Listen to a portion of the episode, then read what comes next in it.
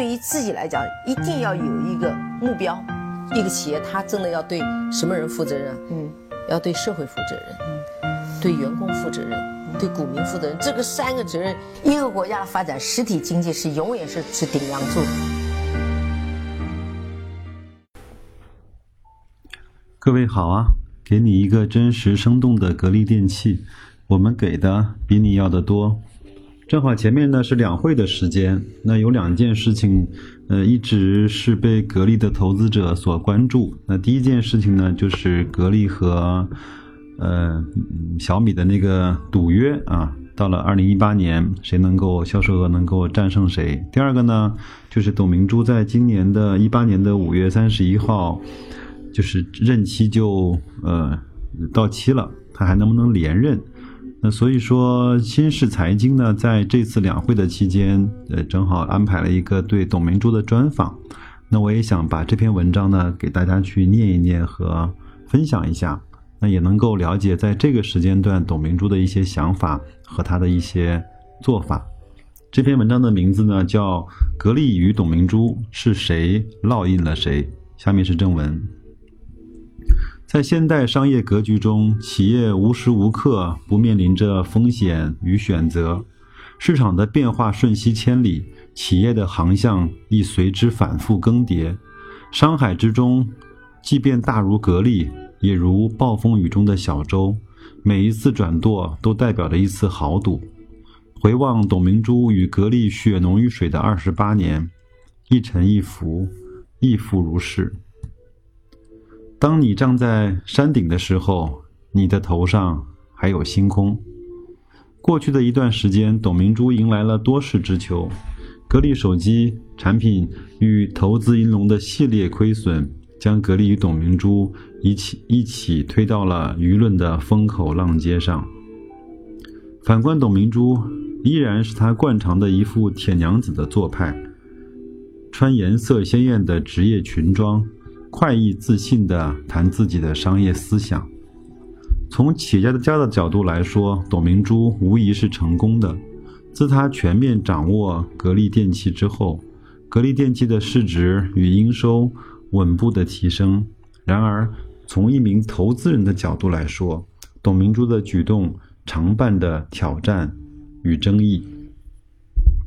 初见，三月十六日。北京广东团驻地，乘着初春微醺的冷风，穿着一袭热情红衣的董明珠，满面笑容地走进了访谈室。刚刚经历了一整天的会议，精致的妆容下，她略显疲倦，但仍能感受到董明珠的热情。笔者得知，对锻炼的坚持。让他始终能够在高强度的工作之中保持充足的精神与体能状态。在两会期间，入住首都大酒店的董明珠，基本上每天都会抽时间在走廊走上个半小时，有时候边走路边工作。过去的两年中，从手机风波到十亿的赌约，从银龙投资到将至的换届选举。董明珠在万人瞩目的同时，走到了格力与他人生中最重要的岔路口。十亿赌局，弦外之音不在胜负。在常人眼中看来，企业家的许多决策行为都可以称之为赌。此赌呢，非彼赌，指的是赌市场的变化，赌政策的倾斜。然而，在二零一三年的十二月二十二号的中国经济年度人物的颁奖晚会上，董明珠却用赌气式的方式与雷军签下了这十亿的赌约。董明珠就是靠着在镜头下这般的真性情，成为了企业家之中的网红。然而，我们心里都十分清楚，身为格力的当家掌门人，女性企业家的代表人物。在董明珠身上，又怎能生出赌气般的儿戏的做法呢？赌气也好，豪言壮语也好，不过是又一个充满智慧的营销方案与互利共赢的企业布局而已。回望与小米、雷军的十亿豪赌之中，我们不难看出端倪。如今啊，再谈到与雷军的赌局，董明珠逻辑缜密地回答道：“二零一八年年底到期，还有十个月的时间，到时候我想请国家审计局进行财务审计，来公证这场赌局的胜负。我希望能够通过这个赌局，唤醒如今所有的中国企业，把质量产把产品质量当做企业生存的核心，这才是这个赌局的意义所在。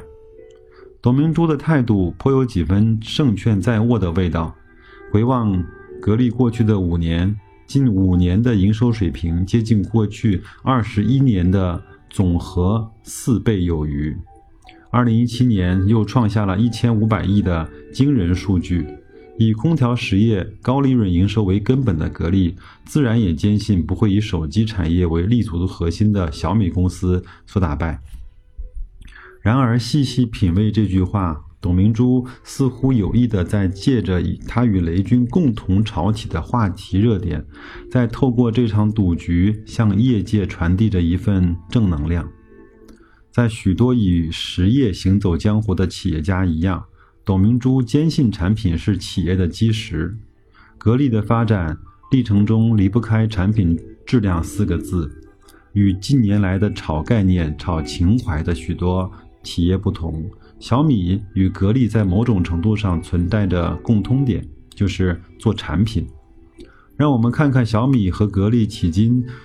为止，在生产产品的过程中，虽然各有褒贬，然而社会认可度和保有量均处于各自业界的领先水平。两位掌门人这份匠心，在当下的这种营销之上的浮躁的商界并不多见。虽然这个赌局的弦外之音啊，有点兴趣盎然，但是十亿人民币却不是一个小数目。为何董明珠却完全不介怀这场赌约的胜负呢？回看董明珠的过去，我们才发现这场赌局对董明珠不过是无数豪赌之中聊以怡情的一次小赌罢了。在董明珠执掌之下的格力，从来都是一家不走寻常路的企业。关乎企业存亡的豪赌行为，格力曾经不止做过一次。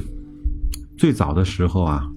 全中国都在打价格战，全中国的空调都没有自己的核心技术，依赖于别人的压缩机，依赖于别人的电机，依赖于别人的控制器，都是依赖于别人的。严格的说，中国的空调企业初期就是一个组装工厂。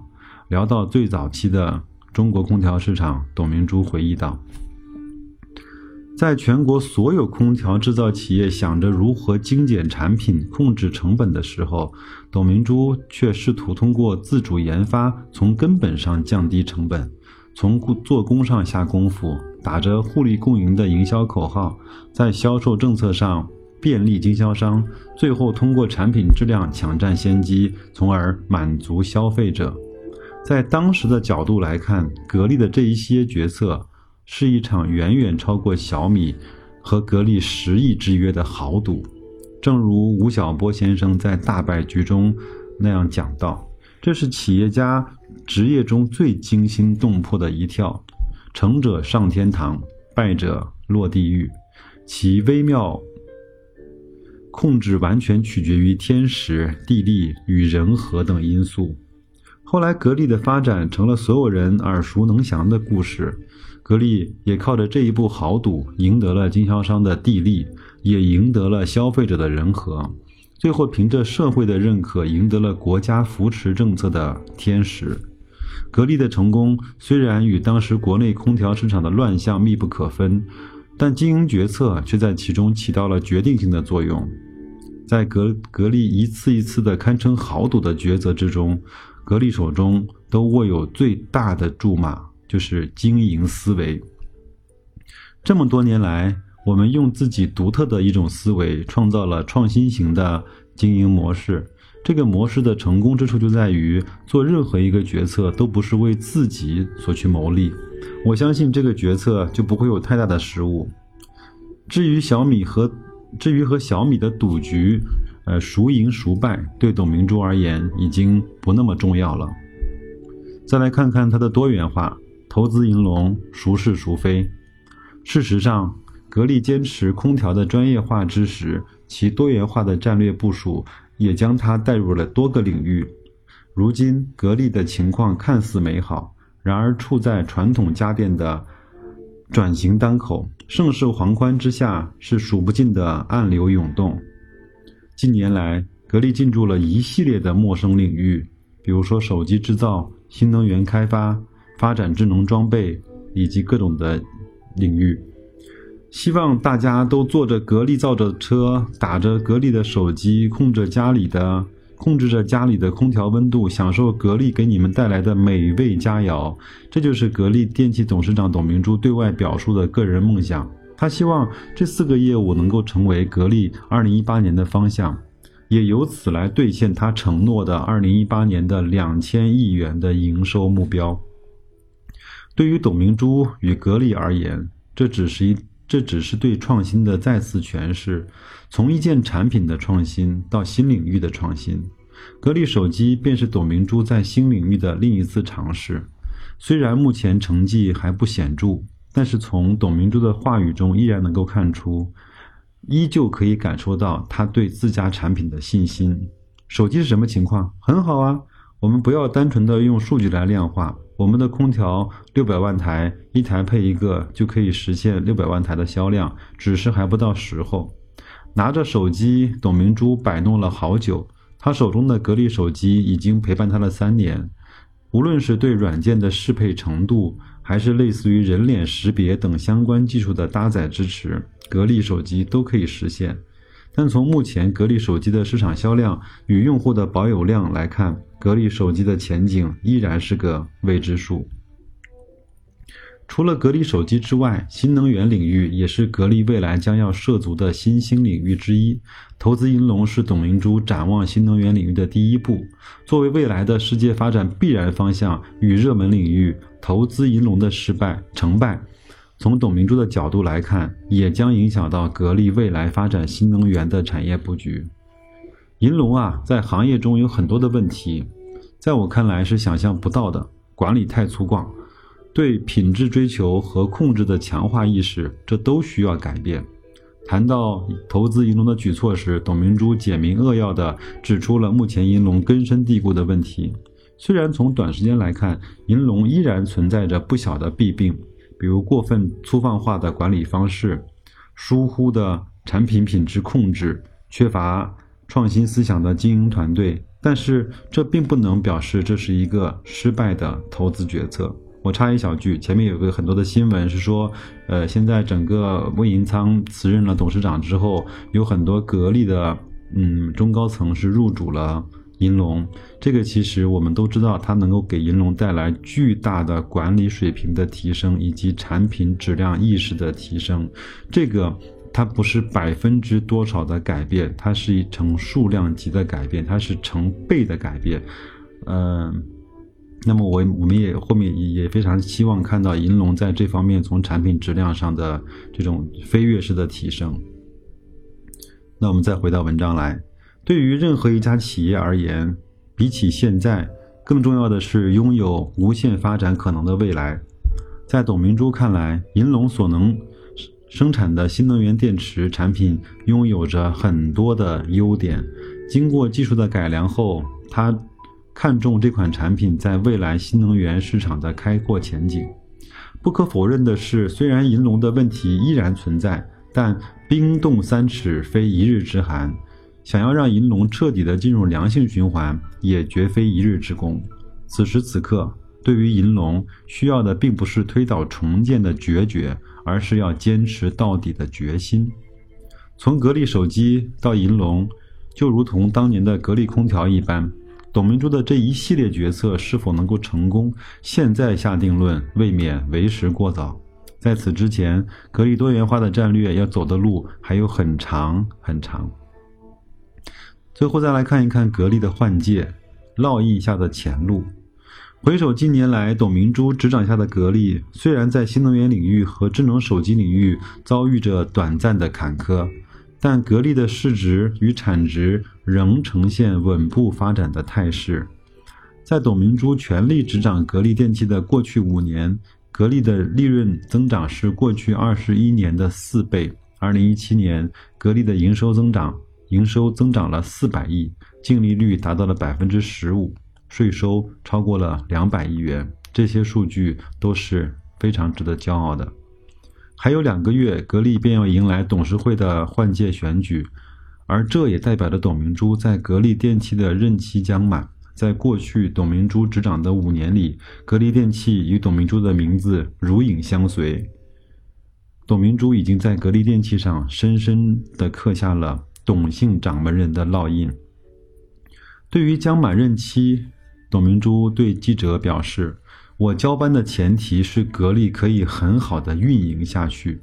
如果企业不能够很好，或者是更好的运营下去，我肯定不会交班。”我在格力二十八年没有休过一天假，本来我现在应该可以去休息，但是我更加关心企业持续发展的动力在哪里，保障的条件在哪里。说出这句话的他，如今已经六十二岁了。从董明珠的态度来看，她很可能继续执掌格力电器，不过结果将怎样，我们目前犹未可知。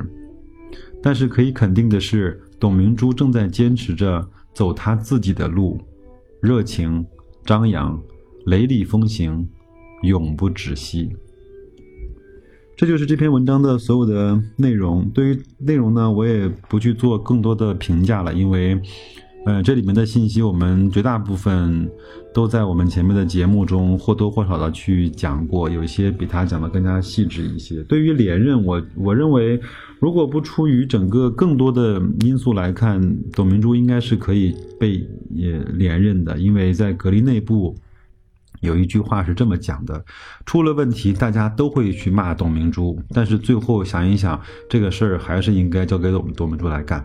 这就是董明珠对于格力来说不可或缺的这种嗯不可或缺的嗯没法替代的部分。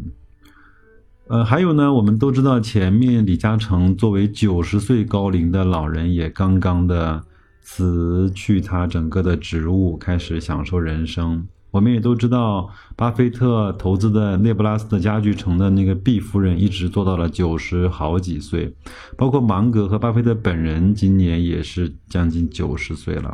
所以我觉得，对董明珠来说，六十岁可能才是他整个企业家最顺风顺水，他能够发挥他最大价值的年岁的起点。